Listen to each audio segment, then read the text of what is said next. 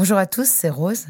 Avant de commencer cet épisode, je voudrais vous parler d'un podcast qui m'a fait du bien à la tête et au corps. Adieu complexe de Malika Ménard nous plonge dans les pensées contradictoires de l'être humain qui voudrait cheminer vers l'acceptation mais qui se perd dans le doute, le jugement, le sabotage et la détestation de lui-même trop souvent. Malika reçoit des personnalités fortes qui, comme elle, ont réussi à sortir de ce mode de fonctionnement qui est la cause de la majorité de nos comportements destructeurs. On se juge, on se déteste, on s'anesthésie, on se punit, alors on culpabilise. Et c'est le retour au jugement. Ce cercle vicieux, on le connaît bien nous ici, dans Contradiction, et Malika le décortique avec simplicité et intelligence avec ses invités. Tu dis aussi que très tôt, tu as eu la sensation que parce que tu étais grosse, il fallait que tu développes d'autres qualités. Ah oui bien sûr.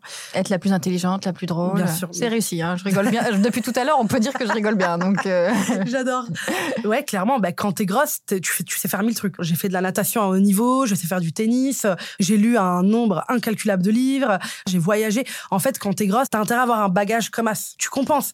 Je vous laisse découvrir le tout premier épisode du podcast Adieu complexe de Malika Ménard. Hiring for your small business? If you're not looking for professionals on LinkedIn, you're looking in the wrong place. That's like looking for your car keys in a fish tank. LinkedIn helps you hire professionals you can't find anywhere else, even those who aren't actively searching for a new job but might be open to the perfect role. In a given month, over 70% of LinkedIn users don't even visit other leading job sites. So start looking in the right place. With LinkedIn, you can hire professionals like a professional. Post your free job on linkedin.com slash achieve today. Double Monde, création.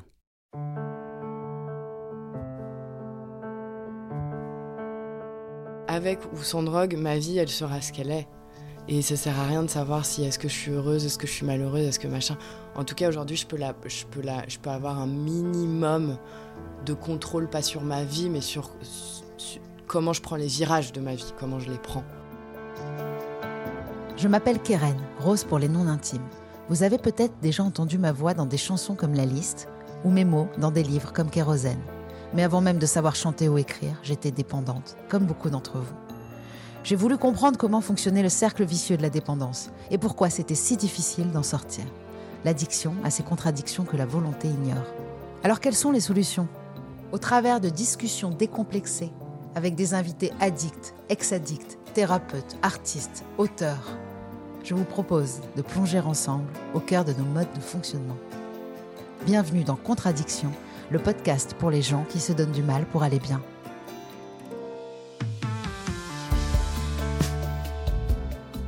Et pour ne pas en manquer une ligne, rendez-vous sur les réseaux sociaux de Rose, de Double Monde et sur le compte Instagram Contradiction Podcast.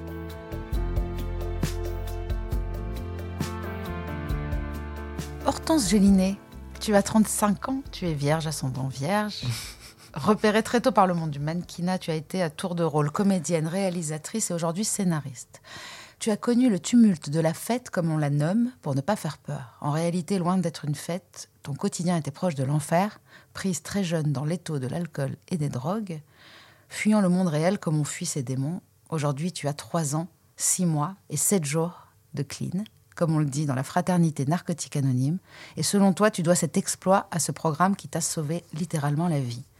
Dans ton métier de réalisatrice et de scénariste, tu définis la grâce comme un alignement parfait le bon moment avec les bonnes personnes, et tu veilles à ce que ton travail porte un message aux consciences, un bel avant-goût de ton programme de rétablissement. Hortense, merci de venir nous partager ton expérience, ce scénario catastrophe qui tourne finalement plutôt bien. Bonjour Hortense. Bonjour Karen. Est-ce que tu peux te présenter à la façon Enna ou pas? Euh, Bonjour, je suis Hortense et je suis dépendante. Salut, je m'appelle Keren et je suis dépendante. euh, pour cet épisode, je serai Keren, celle qui arpente les salles de la fraternité depuis plus d'un an et qui a eu le plaisir de t'y rencontrer. Alors tout d'abord, euh, quel est ton rapport à l'addiction, mais vraiment, on va dire de façon... Philosophique, quoi? Bah, je dois dire qu'avant de me rendre compte que j'étais dépendante, il m'inspirait absolument rien. Je, je comprenais pas très bien. Euh, moi, j'ai grandi avec une mère qui était alcoolique, donc je voyais l'addiction comme quelque chose de, comme une tare, quelque chose, euh, euh, comme une faiblesse énorme. Et aujourd'hui, je peux le définir comme étant la recherche permanente de complétude. On a toujours besoin de choses extérieures pour se sentir complet. Et voilà comment je vois l'addiction aujourd'hui. Bah, très bien, et je veux bien que tu me racontes un peu plus euh, justement cette enfance. Comment euh, ça a évolué dans cette famille?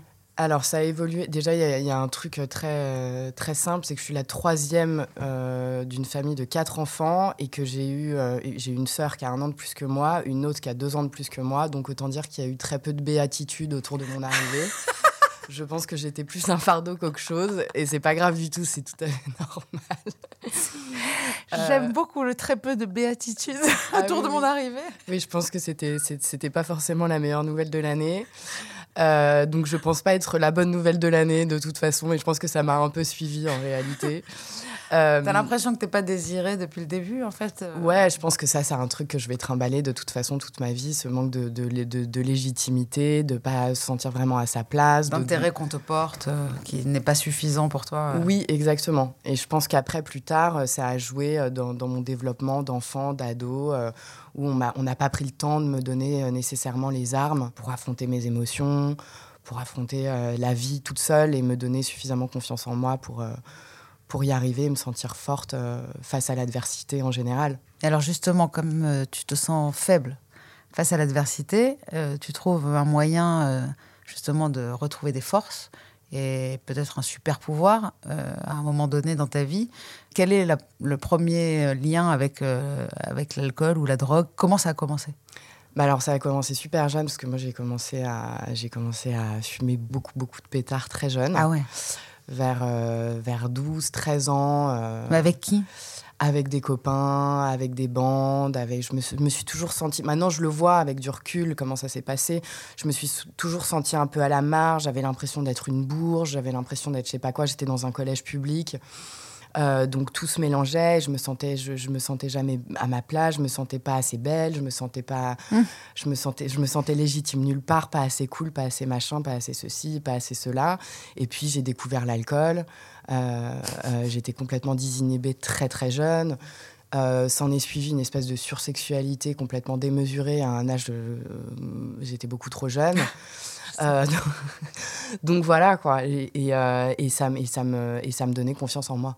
Et en plus, cette consommation était vraiment détestable. C'est-à-dire que c'est une consommation quand on est si jeune qui rend complètement malade, ah ouais? euh, physiquement quoi. Moi j'étais super mal, mais c'est pas grave. Ça me permettait d'appartenir, d'appartenir à un groupe. Mais mal comment? C'est-à-dire tu faisais des malaises ah bah oui, tu, tu, es là, tu vomis. Tu pouvais pas aller en cours. Quoi. En fait, j'ai toujours réussi à m'arranger pour que ça se voit pas socialement. Enfin, mmh. c'est-à-dire pour l'école, euh, pour les parents. Enfin, ils m'ont quand même retrouvé deux, trois fois assez jeune dans un état pas possible. Mais ils se doutent pas, de toute façon, même quand ils me retrouvent comme ça, ils se disent que c'est des, des épisodes, quoi. Ils, ils sont loin d'imaginer que c'est de oui. plus en plus quotidien, non? Oui, je pense. Ouais. Après, il y a eu un très, une, très, une très longue période entre mes 13 ans et, et ensuite mes 16 ans, euh, même mes 15 ans, parce que je crois qu'après, il y a eu des drogues un peu plus dures qui sont entrées dans ma vie à 15 ans. Euh, j'allais à Paris en cachette de mes parents. J'arrivais à vivre en cachette. Parce que tu habitais où? Partout. J'habitais en banlieue parisienne. D'accord. Euh, dans, des, dans, des, dans une banlieue euh, très chic. voilà, mais je prenais le train et en 25 minutes, j'étais à Paris avec des gens qui étaient plus vieux que moi. Euh, avec qui euh, y avait, enfin, j'étais complètement euh, hors des, des, regards de ce qu'il y avait dans mon entourage quotidien, quoi. Donc voilà, et j'avais et j'avais le théâtre, j'avais le cours Florent en même temps. J'allais à Paris pour le cours Florent et puis pour voir les grands et tout ça. Le cours Florent, en fait, les gens ils consomment aussi. Il y avait ce, ce côté-là non, pas du un tout. peu, pas du tout. Non, non pas du tout. C'est très sérieux? Ah ouais, non, non, le cours Florent, c'était, c'est extrêmement sérieux. Moi, j'étais, euh, je, je, je, me souviens, euh, même un peu plus tard, quand j'avais 17-18 ans, j'étais en classe libre, à 18-19 ans plutôt. Et, euh, et je, je, travaillais dans un café pour, pour payer un peu ma vie, etc., jusqu'à 2 h du matin. Et là, par contre, moi, je, me, je, me, suis beaucoup, beaucoup droguée en travaillant dans la restauration, beaucoup bu, etc. Droguée, Mais le matin. Tu parles de cocaïne? Ouais, ça a commencé à rentrer dans ma vie à ce moment-là. Et à 9h du matin, il y avait des répétitions, j'étais en répétition. Wow. Voilà. C'est la, la seule chose que j'ai réussi à tenir à peu près correctement. Pourquoi? Euh, Ben parce que euh, je sais pas. Je, je savais, c'était ton un peu ton ton destin euh, que tu que tu suivais malgré toi en fait. Euh... Bah c'était c'était plus important. Ouais. Peut-être que c'était plus important et peut-être que c'est ce qui m'a fait aussi euh, m'arrêter parce que je prenais pas les bonnes directions, que j'ai eu beaucoup beaucoup d'opportunités J'ai été, euh, j'ai été euh, assez jeune, euh, un peu portée comme ça, comme une promesse qui, autour de mes 30 ans, tenait plus du tout. Et j'ai j'ai pas réussi à. Et j'ai pas réussi forcément. J'avais pas les armes pour, euh, pour un peu rendre hommage à toutes ces belles opportunités Ouais. que j'avais. Il y avait quelque chose qui se passait mal. Et j'arrivais pas à comprendre ce que c'était. Et en fait, c'était moi qui allait pas très bien. Ouais, bah, c'est toi, c'était surtout la- le produit, quoi. Oui, voilà. C'est ce que le produit faisait de toi qui, qui n'allait Ouais, pas qui très me- bien. Qui me, qui, me, qui me leurrait complètement sur moi-même. Alors, est-ce que il faut toucher le fond pour essayer de s'en sortir ou est-ce que tu as réussi euh, en fait avant justement on dit par exemple euh, je m'en suis sortie euh, j'ai levé j'ai levé le verre à temps, c'est-à-dire qu'il y en a plein qui n'ont pas été obligés de foncer dans des murs ou d'avoir des, états incroyables et qui ont juste pris conscience quand il fallait. Ou alors est-ce qu'il faut être dans un état où c'est la mort ou la sobriété? Alors en fait, moi, c'est un peu particulier parce que j'ai une histoire un peu dure par rapport à ma mère, euh, qui était euh, très alcoolique, qui est morte très jeune, à 45 ans. Wow. Elle est morte d'un cancer des poumons, mais en étant très alcoolique. Moi, j'ai. Enfin, je sais pas ce qu'on appelle toucher le fond. Moi, j'étais en train d'écrire des lettres parce que je voulais mourir. Euh, Je, ça faisait deux ans que, je- que, que j'étais en train de réfléchir à ça. La solution, c'était de mourir, quoi. Ta mère était déjà. Oui, oui, ma Ah oui? mère, parce que moi, je, oui, oui, parce que moi, j'ai arrêté donc il y a trois ans et demi et ma mère est décédée il y a 15 ans. Ah oui, t'étais euh, super. Ouais, j'avais 20 ans. Oh Et en fait, le truc qui m'a fait arrêter, c'était comme une chance finalement d'avoir eu cette mère qui s'en est pas du tout sortie, qui a jamais réussi à s'en sortir, ni de, ni, de, ni, de, ni de cette maladie, ni de rien, euh, finalement. Et, en- et parce que moi, du coup, je savais où ça allait. J'avais compris où j'allais. J'avais, je, je- j'avais pas compris parce que ma mère c'était l'alcool, moi c'était, il y avait, il y avait la cocaïne qui commençait à rentrer sévèrement dans ma vie euh, et qui me foutait complètement par terre. Quand tu dis foutais par terre, tu veux dire est-ce que euh, moi, je, par exemple, je, je me reconnais pas parfois dans des partages où on raconte une consommation euh, au réveil, on se réveille, on a envie de consommer, on, est, on a vraiment ce, Non, ce j'ai pas eu craving. besoin Voilà. d'en arriver là. Moi, c'était vraiment euh, si je consommais, j'avais envie de mourir pendant des jours et des jours. Voilà, c'est exactement Voilà. cette consommation. C'est ce que fait la cocaïne. Il faut que les gens sachent aussi ça. C'est que les nuits blanches qu'on passe, euh, à, à serrer les dents, à pas vouloir dormir, Elles à pas pouvoir dormir, elles sont traumatisantes. C'est-à-dire Ouais. qu'aujourd'hui, même si j'ai une nuit blanche parce que je suis insomniaque, je suis pleine de gratitude de faire une nuit blanche sans cocaïne, en fait. Ouais, exactement. C'est fou, c'est Ouais. tellement traumatisant. C'est traumatisant. Et donc moi, j'ai, du coup, c'est ça qui m'a fait ma, c'est ça qui m'a fait m'arrêter. J'ai, je crois pas avoir fait. euh, j'ai eu des gros moments de malaise, mais je crois pas avoir fait d'overdose ou je sais pas quoi. Euh, mais moi, c'est cette mère, en fait, c'est le modèle de cette mère qui m'a alertée. Mais qui m'a alertée quand j'avais compris que j'avais une maladie. Et moi, je sais que je suis arrivée dans les salles euh, de narcotiques anonymes et j'ai entendu parler de maladie. Et la première chose qui s'est passée chez moi, c'est avant même de me poser la question pour moi, tu dit, ma mère était malade. je me suis effondrée en larmes pendant des mois avec une culpabilité inouïe en- et en- avec une pitié pour ma mère qui était mais T'as compris qu'en fait, elle subissait quelque chose. ouais, C'est pas elle qui avait choisi ça. ouais quoi. et du coup je m'en suis voulu parce que moi j'étais une ado super euh, super euh, super dure je, je, je- comme il n'y a pas eu de béatitude autour de moi j'ai évidemment rien laissé passer à mes parents et j'ai été très très violente verbalement avec mes parents avec ma mère notamment Euh, et, et ma mère étant euh, décédée tellement jeune j'ai eu une, une- une- puis en plus les les il y a T'as pas eu le temps en plus de faire une amende honorable, enfin de, de, de revenir non, vers elle. Non, après, je sais même pas si j'en aurais vraiment fait une, mais parce que j'ai parce que j'avais d'autres euh, d'autres petits D'autres- griefs. euh, ouais, d'autres griefs euh, dans, dans mes bagages. mais euh, non, mais ce qui a été assez beau aussi, c'est que c'est des femmes de l'âge de ma mère qui m'ont euh, une euh, en l'occurrence. Euh, qui m'a prise en charge tout de suite et qui s'est collée à moi et qui m'a fait tenir bon, qui est devenue ma marraine au narcotique anonyme et, euh, et qui avait l'âge de ma mère et je, re- je la regardais cette femme en me disant mais c'est pas possible, c'est comment c'est possible ce, ce différentiel entre ma mère et cette femme? Juste qu'elle était guérie. Enfin, guérie, on n'est jamais guéri de la maladie, était mais elle était abstinente. en tout et cas. abstinente. ouais. C'est fou, hein. Mm. Mais alors, d'abord, pour arriver au salle, il y a bien quelqu'un qui t'a transmis le message? Non. toute Alors, y a- seule, tu t'es dit, euh, j'ai entendu parler de ça, j'y vais? Euh, J'étais en descente. Voilà, donc pour ceux qui connaissent euh, la violence de la descente euh, et de la solitude qu'elle comporte. Le jour la- d'après, je l'appelle. Ouais, le, ouais, le jour d'après où on n'a généralement pas du tout dormi. euh, J'avais une de mes meilleures amies qui, qui, qui était venue à Paris quelques temps avant, euh, euh, avec qui j'ai beaucoup fumé de joint quand j'étais jeune, etc., mais qui vivait plus à Paris, qui vivait à Amsterdam. Et qui, qui m'a vu me comporter de manière euh, complètement folle et déraisonnée à l'attente d'un dealer ouais. euh, et, en, et en ayant en, en ma possession euh, la drogue tant attendue, elle m'a regardé d'un air. Attention Hortense, il y a un problème là. Et j'y ai pensé, ça a fait son chemin. J'ai eu deux ou trois personnes qui m'aimaient beaucoup, qui sont pas des gens dans le jugement, qui m'ont envoyé deux trois petits pics comme ça. Et puis ce matin de descente, j'ai regardé sur internet problème de drogue. Et euh, j'ai eu un numéro, je savais même pas que c'était le numéro de narcotique anonyme. J'ai Putain, Alors que appelé. d'habitude, quand on dit j'ai eu un numéro, Ouais. en général, c'est le dealer. mais j'ai eu un numéro qui avait l'air à peu près euh, à peu près ok pour euh, mon problème euh, du moment. numéro téléphonique. Donc, t'appelles. Ouais. J'appelle, personne répond, et là je me dis ouf, personne n'a répondu, sauf que ça rappelle deux minutes après. Mais non, c'est- eh, ils sont incroyables. Ouais, ça m'a rappelé deux minutes après, et j'ai une assez jolie histoire avec ça. euh, D'ailleurs, euh, quelqu'un donc me rappelle, et, et comme il y a un principe d'anonymat. Euh, il peut pas dire bonjour, c'est les narcotiques anonymes, qu'est-ce qui se passe? Ah bah non, bah, c'est ma mère en fait, euh, peut-être euh, vous voulez lui parler, je sais pas. Donc évidemment ils disent bonjour, euh, vous, vous, nous vous m'avez appelé, j'ai dit oui. Dis mais qu'est-ce qui, pourquoi?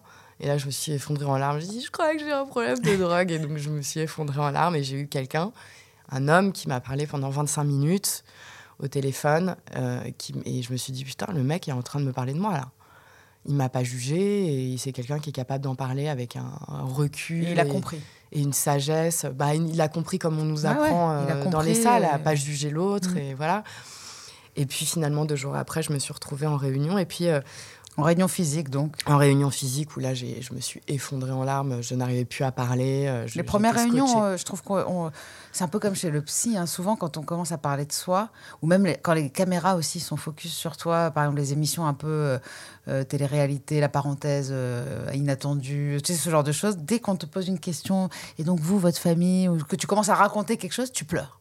Moi, je trouve ça Alors fou. moi, je pouvais pas parler. Ouais. Moi, je pouvais pas parler. J'ai vécu la même chose euh, chez le psy. À la télé, c'est un peu plus compliqué. Ouais. genre, on te pose une question, genre, Mais tu racontes télé, une histoire et tu te à chialer, mais j'ai beaucoup fait ça. Parce que dès que. tu- En fait, on n'a pas l'habitude, finalement, de dire la vérité. Ben non, moi j'ai jamais eu de, de, de problème. Et le problème, c'est c'est quelle vérité on raconte? Parce que quand on est dans le déni, quand on est dans la non, mais c'est ça drogue, que je veux dire, c'est la vérité que nous-mêmes, on ne voyait pas. Enfin, Oui. soudainement, on parle vrai, mais, mais surtout pour nous, en fait. Et on- en fait, on réalise en parlant ce qu'on est en train de dire. C'est ça qui est fou. Exactement.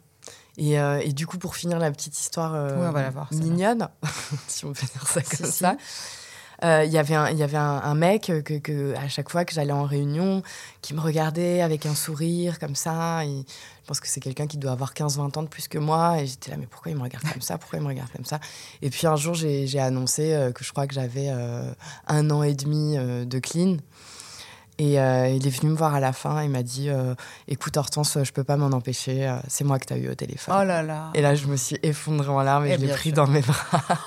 Il me l'a pas dit parce qu'on est anonyme et qu'en fait, on n'a pas à expliquer euh, et à dire comment, pourquoi, etc. Mm. Mais là, en fait, euh, on est aussi des humains. T'avais pas essayé d'autres solutions avant ça, en fait. C'est la première solution que tu essayes, c'est la bonne. Bah si, j'ai essayé comme tout le monde euh, Ah oui d'arrêter. Euh, allez, j'arrête deux semaines et puis ça durait trois jours. Et le problème avec euh, la cocaïne, c'est euh, que on a joué trop fort et que le, le jeu, tu joues en lançant les dés et les dés, c'est l'alcool et que ça, tu peux plus le faire.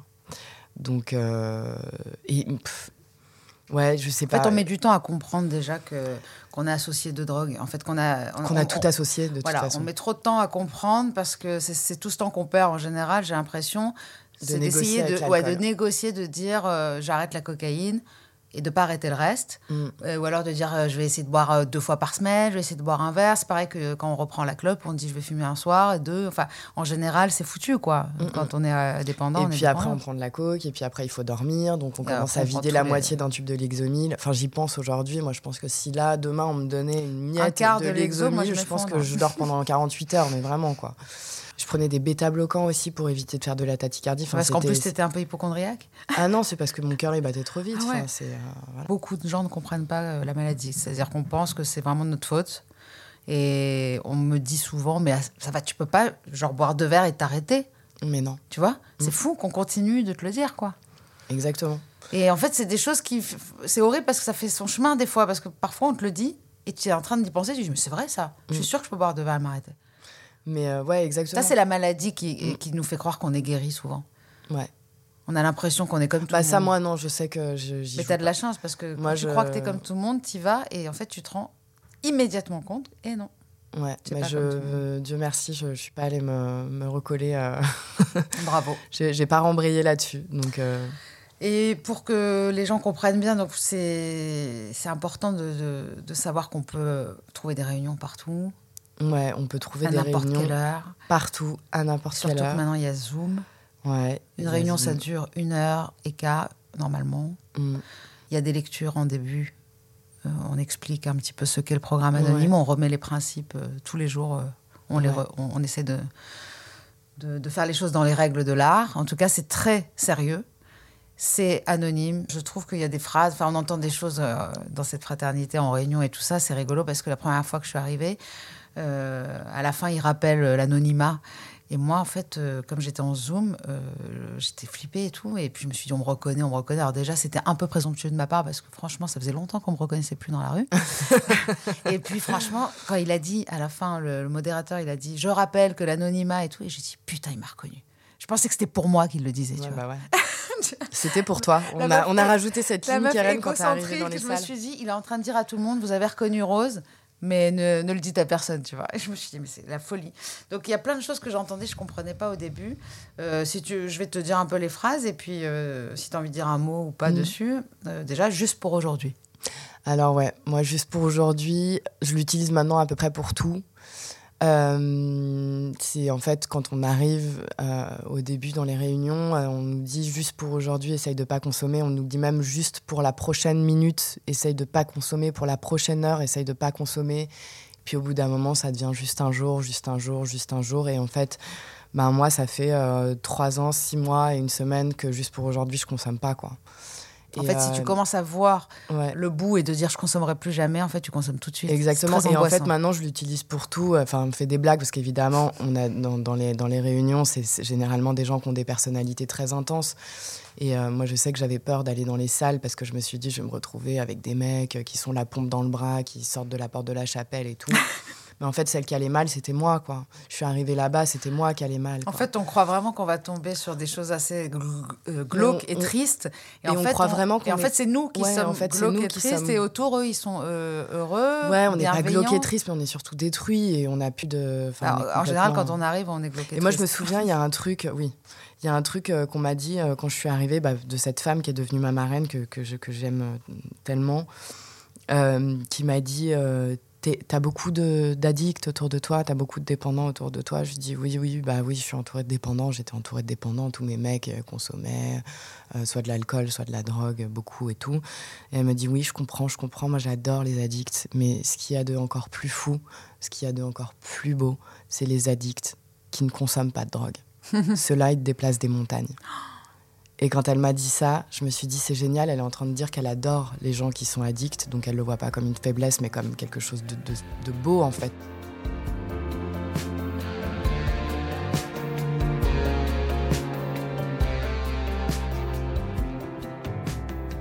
Alors, euh, on entend aussi souvent euh, cette phrase euh, bah, Tu viens de faire une douzième. Ouais.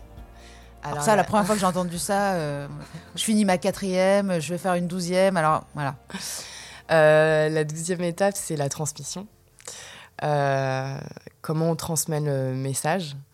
Et alors moi, j'ai eu un truc euh, très vexant, c'est-à-dire que première année, deuxième année, j'attendais que certains de mes meilleurs copains me disent Waouh, c'est super, comment tu fais pour devenir aussi génial?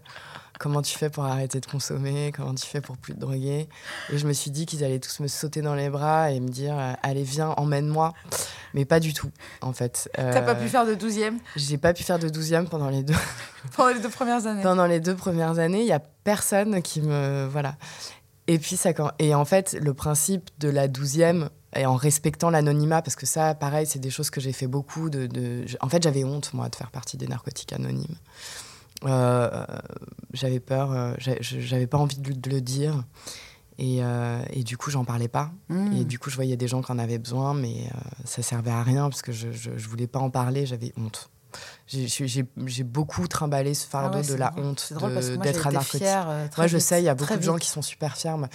Moi, je me planquais pour me droguer, si bien qu'il y a plein de gens qui sont très proches de moi qui ont même pas compris. Ma consommation, elle me permettait d'avoir des, échanges à deux. J'avais quelques personnes comme ça, hyper profonds les conversations exaltées par la cocaïne. je dis ça de, manière extrêmement sarcastique, évidemment. Et c'est ça que je cherchais, moi. Je cherchais mm. un échange, un dialogue, aller au fond des choses, etc. Euh, et, c'est pour ça que dans les salles de narcotiques anonymes, dans les, dans les salles, salles de réunion, j'ai trouvé la même intensité sans mm. rien. Et totalement C'est pour ça, en fait, moi, que ça a collé avec moi. C'est tellement, en euh, fait, c'est tellement intense et profond et les sujets abordés, en fait, c'est exaltant parce qu'on se dit mais c'est exactement ça. Et, en fait, c'est ce qu'on se dit quand on est sous cocaïne. On parle, quand quelqu'un te parle, tu dis oh, mais je suis comme toi, mais t'es ma sœur. Il y a un truc comme ça. Et en fait, là, c'est pour de vrai. En fait, voilà, je, et là, je me reconnais. J'allais te dire une phrase comme ça. J'identifie grave.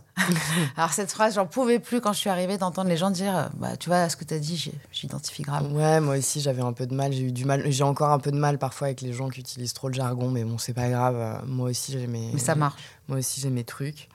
Euh, mais sur la douzième étape, voilà, là, ça, en fait, je commence à me rendre compte de ce que c'est. C'est que on, dit qu'il faut transmettre le message. Enfin, peut-être que transmettre le message, c'est euh,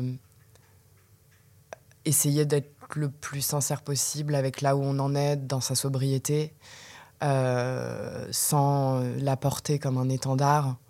Euh, Puis sans essayer de convertir, d'être prosélyte, voilà, parce que ça, les gens viennent à toi quand ils sont prêts, en fait. Ouais, voilà, et, et je pense pas qu'il faille aller les chercher. Après, il y a, y a, des gens qui ont besoin d'un petit coup de d'un petit coup d'accélérateur et euh, même si ça marche pas tout de suite, euh, ça marchera plus tard. Quoi. Moi, j'ai tendance euh, à aller à la douzième avant d'avoir fait les, les 11 premières.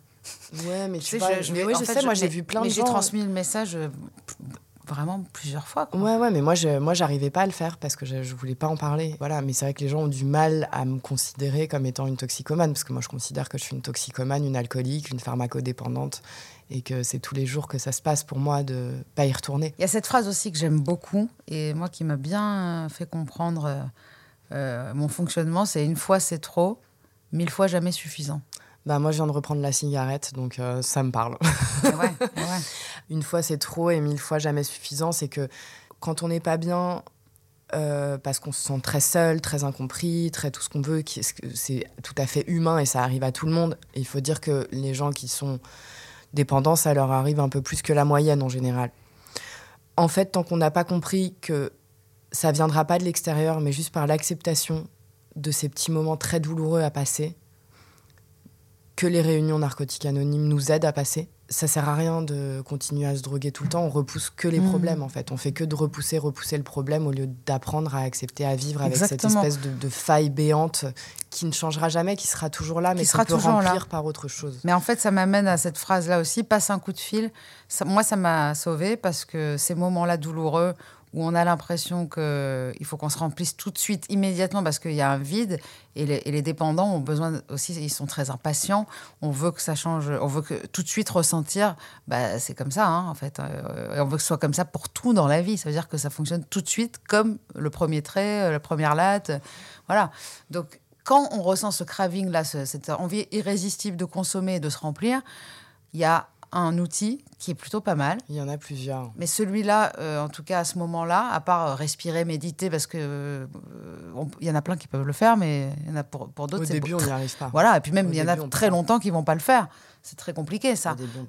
c'est comme quand, quand tu es au régime, que tu as faim, tu manges une pomme, moi j'ai envie de mettre un coup de boule, tu vois. c'est pareil, genre quand tu dis j'ai envie de boire et qu'on te dit respire, tu as envie franchement de mettre un, non mais tu as envie de mettre une tarte, tu vois. Ben, en fait, finalement, qu'est-ce que cet outil-là de passer un coup de fil, je trouve extraordinaire. Euh, l'outil de passer un coup de fil, moi, c'est ce que j'ai fait pendant, pendant, pendant. Et en, plus, moi, j'ai arrêté de. Donc, mon premier jour de, de clean correspond à mon premier jour euh, dans les réunions. Et c'était un 21 décembre, le solstice d'hiver. Ah, euh, la journée la moins longue de l'année, quoi. Ouais. T'as eu de la chance. bien choisi mon. C'est génial. Mieux que d'arrêter un 21 juin. Et en fait, c'est juste avant Noël. Et euh, donc moi, je suis oh. sortie, euh, j'ai fait deux réunions dans la même journée et j'ai envoyé un message à toute ma famille en leur disant, écoutez, euh, je, vais être obligée de, d'être parce que moi j'ai pas fait de centre et tout pour arrêter j'aurais peut-être dû parce que ça a été très très très très brutal euh, je sais pas par quelle opération du Saint-Esprit, s'il existe le Saint-Esprit. Non, mais c'est marrant, tu, tu penses que tu aurais Bah, eu évidemment. besoin d'une Mais je pense ah que tout le monde a besoin C'est de- vrai d'être. Ah ouais, moi je pense que j'aurais eu besoin d'être accompagnée parce que c'était c'était c'était très très violent. Ouais. Ça a été très très violent. Et euh, j'ai réussi à faire ça, mais il y avait Noël et je me souviens, j'avais j'ai pris un train pour aller chez mon père qui habite à côté de Paris et rejoindre toute ma famille à qui j'avais annoncé euh, que voilà que j'étais en, j'étais en, train de- d'entamer un programme de sobriété parce que j'étais complètement tombée dans, la coke. Et euh, j'ai eu une nana des salles que j'adore. Euh, elle est restée une heure avec moi au téléphone tout le long du train. Je ne la connaissais pas. En fait, ce qui est intéressant dans ce programme, moi, je trouve, c'est que au début, justement, on a sûrement cette puissance supérieure qui agit. On comprend pas tout. On galère. En plus, euh, en ayant arrêté, comme tu disais tout à l'heure, tu comprends rien au, dîner, euh, tu, on peut plus te parler, tu vois les autres qui s'amusent et toi non. Enfin, je veux dire, c'est quand même extrêmement violent et on tient le coup. Donc, c'est-à-dire que parfois, on comprend même pas comment, mais ça marche. Donc, ce qui est intéressant dans ce programme, c'est que euh, on n'analyse pas. euh, c'est-à-dire que j'ai entendu dire l'analyse paralyse. Donc, on n'analyse pas. On est plus dans le comment que dans le pourquoi.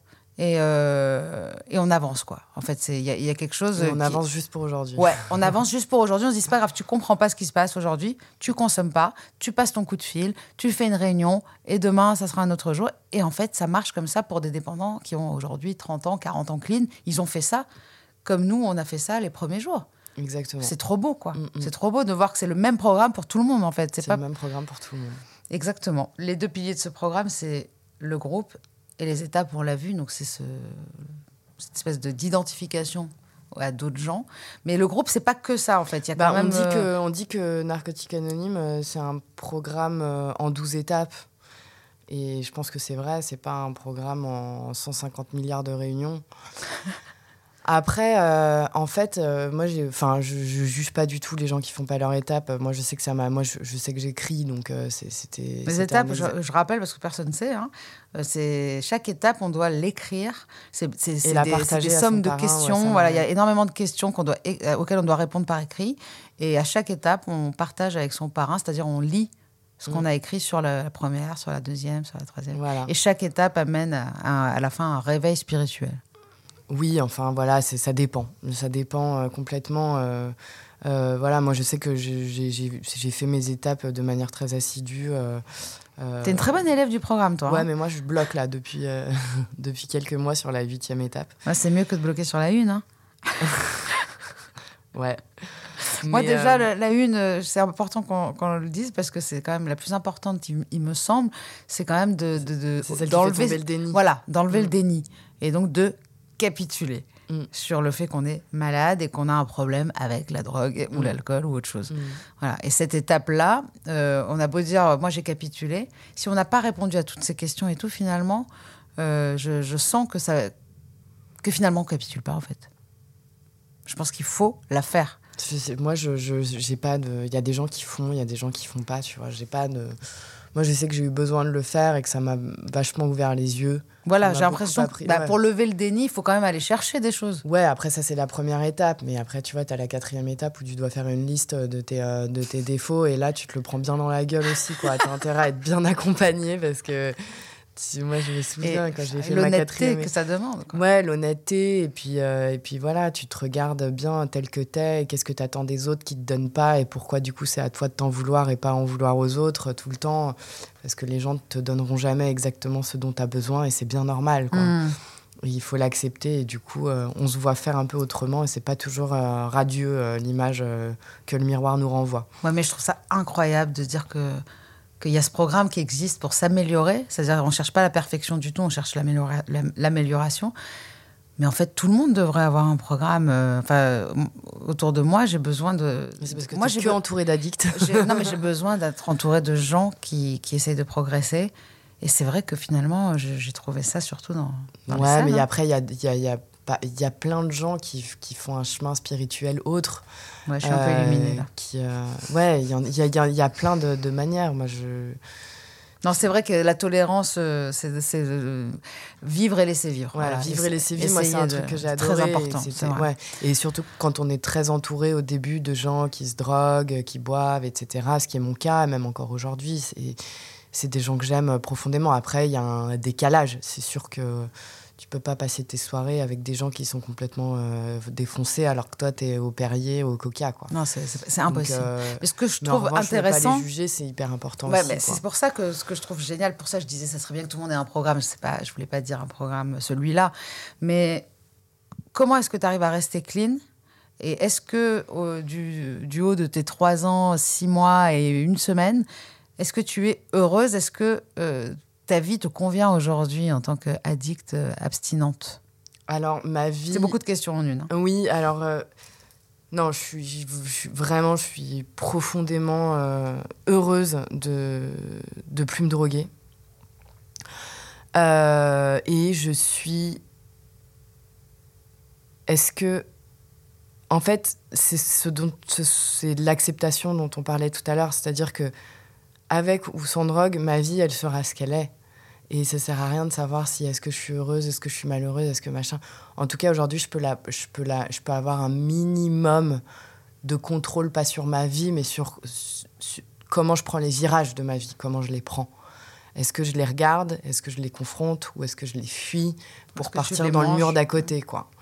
Et, euh, et ça, c'est et ça, c'est une, c'est la, c'est la, c'est une vraie différence. Et puis on vit dans le réel, quoi. C'est une lucidité en fait. En fait, c'est une lucidité. Ça demande énormément de courage parce que la vie euh, telle qu'elle est, euh, elle n'est pas toujours facile. Mais au moins, on a les armes quand on se drogue pas pour essayer de, de s'engouffrer dans notre vie sans faire plus de drames que la vie n'en Ouais, comporte. bravo, c'est vrai. euh, voilà. En fait, il y, a assez de- il y a assez de problèmes comme ça. Ouais. Euh, et puis déjà, euh, c'est vrai que rajouter de la drogue et de l'alcool ou quoi que ce soit dessus, c'est mettre un peu de l'huile sur le feu. C'est déjà assez bien brûlant comme Et puis ça. les vies de dépendants sont généralement assez riches. Euh, voilà, moi c'est mon cas. Abstinent.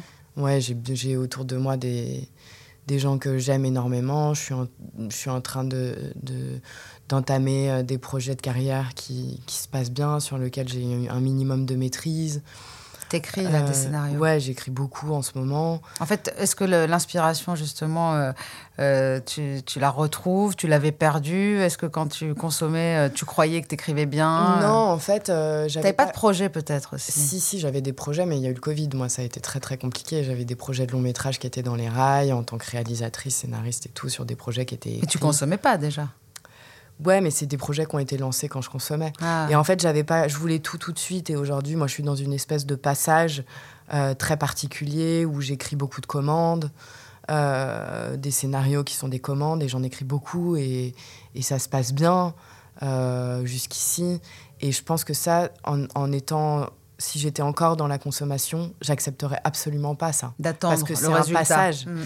Parce que c'est un passage et que je me dirais, putain, le seul truc qui se passe, en fait, c'est que là, tes longs métrages, tu les fais pas, tes trucs, tu les fais pas. Là, je me dis, c'est un passage Hortense, c'est un passage qui se passe bien. Donc, on attend et tu es en train de faire tes classes pour plus tard parce que faire un premier long métrage, c'est difficile. Moi, je croyais à 20 ans que j'allais déjà. qu'à 30 ans, j'avais réalisé déjà trois longs métrages, quoi. Et en vrai, c'est parce que j'étais un peu sur la route, sur la voie. J'ai fait pas mal de trucs. J'ai fait des courts-métrages jeunes et tout. J'ai signé des longs-métrages jeunes, mais tout à un capoter, magnifique d'ailleurs sur l'addiction que tu as fait qui s'appelle Sur- qui s'appelle Désolé pour hier soir. Désolé pour hier Avec soir. Anne Parillo, Jacques Weber, Finnegan Oldfield. Voilà, donc ça c'était euh, quand même. euh, Ouais. T'avais quel âge? J'avais 25 ans. Ouais. Et j'en ai fait un autre aussi derrière qui est une comédie. on sera tous contents dans quelques années que Hortense ait arrêté la drogue. Et que- non, mais je suis sûre, je suis sûre qu'on qu'on verra des, Bah, des super, des super trucs Je de vous toi. ferai des douzièmes étapes. En fait, on peut appliquer chaque principe, chaque étape, chaque chose à tous les domaines de sa vie. Mm. Et ça, euh, il y a des choses- le problème. Non, mais je trouve ça incroyable. J'ai réglé des, des choses parfois, alors que euh, pour moi, c'est toujours fragile, euh, la- sobriété. Ouais. La, la sobriété, c'est tous les jours comme ça. Et il y a des choses que j'ai réussi à lâcher, alors que c'est compliqué pour d'autres choses, quoi. Ouais, de l'acceptation que Oh là rien là. soit parfait. L'acceptation de l'autre aussi. Juste euh, de me dire, toute... non, mais c'est surtout, on va finir peut-être là-dessus, c'est la prière. de la prières, sérénité. C'est, euh, il y en a qui disent euh, qu'il attribue à Marc Aurèle, d'autres à d'autres. Je sais pas. Il y a, il y a des doutes un petit peu. C'est la prière de la sérénité. C'est celle qui fait qu'on peut lâcher prise ou agir selon les cas. Euh, on va peut-être, si tu veux, la faire même ensemble. Euh, on peut dire mon Dieu, mais tel qu'on le conçoit, quoi. Mm, ouais, mon Dieu tel qu'on le conçoit, donne-moi la sérénité d'accepter les choses que je ne peux changer, changer. le, courage de changer celles que je peux et la sagesse d'en connaître la différence. la différence. Voilà, bah alors là-dessus, on peut vraiment se, se quitter pour euh, essayer de, de comprendre qu'est-ce qu'on ne peut pas changer et qu'est-ce qu'on peut se donner du mal à essayer de changer. Ce podcast, Contradiction, c'est un podcast pour les gens qui se donnent du mal pour aller bien. Donc il y a des choses à changer, on peut le faire. Merci Karen. Et je suis euh, vraiment euh, reconnaissante aussi de te connaître. Moi aussi. Merci Hortense. Merci.